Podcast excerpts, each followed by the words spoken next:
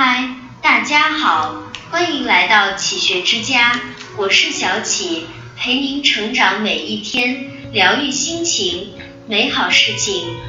一个人思维格局的上限，决定了他的能力高度和解决事情的效果。一、规划思维，真正的高手都善于规划自己的未来。哈佛大学曾做过一项关于目标规划对人生影响的跟踪调查，调查对象是一群智力、学历、生活环境等条件都差不多的年轻人。根据调查，百分之三的年轻人有明确的长期目标，百分之十的年轻人有清晰的短期目标，百分之六十的年轻人有较为模糊的目标。剩下百分之二十七的年轻人则处于没有目标的状态，表明二十五年后拥有明确长期目标的人，一直以来都向自己的目标努力，几乎都成为了各行各业的成功人士。拥有短期目标的人，大多数生活在社会的中上层。不断完成一个又一个的短期目标，让自己的生活处在稳步上升的状态。拥有较模糊目标的大多数人，生活安稳，处于社会的中下层；而那些完全没有目标的人，则处在社会的底层，常常失业，靠社会救济生活。制定一个清晰的职业规划，能够帮助你正确认识自己。同时，将大目标拆解成小目标，快速推进，你的人生会更有掌控感，也更容易走上发展的快车道。二、窄门思维。这个世界上总有人选择开始简单的事情，虽然开始是宽门，但会发现到后面竞争者挤满了道路，越来越难。而另一些人。会选择开始很难的事情，虽然开始是窄门，看上去荆棘密布，但一旦披荆斩棘跨过去，海阔天空。关于窄门思维，任正非打过这样一个比方：华为就是一只大乌龟，二十多年来只知爬呀爬，全然没看见路两旁的花，不被各种所谓的风口左右，只傻傻的走自己的路。所以，不要去做谁都想做、谁都能做的事情。只有去挑战大家认为很有难度的事情，才能从中找到生存之路。这世上根本没有捷径，所有好走的路都是下坡路。如果你总是选最容易的路走，最后你会发现自己无路可走。三、高目标思维。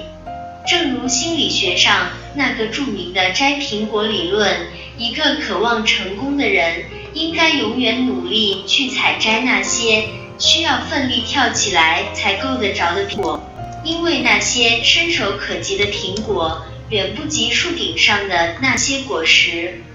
同理，在职场中，那些想发展的更好的人也应该要跳起来去摘那个更高的苹果。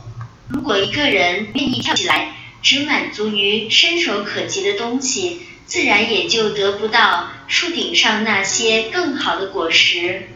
因此，永远不要退而求其次，而是要研究要想实现核心目标应该做什么。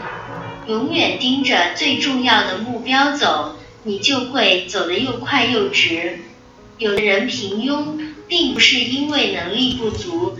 恰恰是因为野心不够，他们习惯用自己的固有认知来定义自己的未来，殊不知没有一颗要更进一步的野心，又怎能逼着自己努力和成长呢？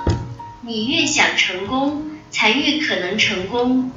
四黄金圈思维，黄金圈思维是营销专家西蒙斯涅克提出的。核心是对任何事情从内而外进行提问，而不是剥洋葱式的从外而内。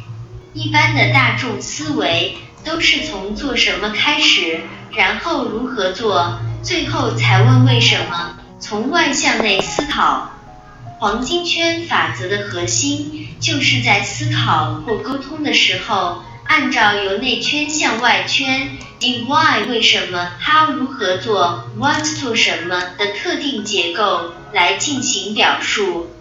通过首先问为什么，透视事物的本质及原因；通过如何做，构建事情解决的逻辑体系。找到实现的渠道通路，最后什么？构建纷繁复杂的业务支蔓体系。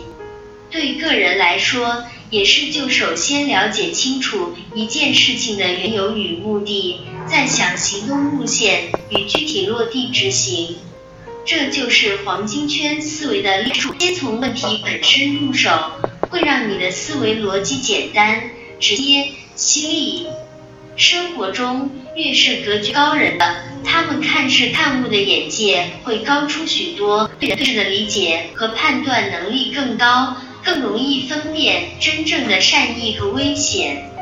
再大的烙饼也大不过烙他的锅。能力的大小影响一个人会走多远，而人生的思维格局最终决定结局。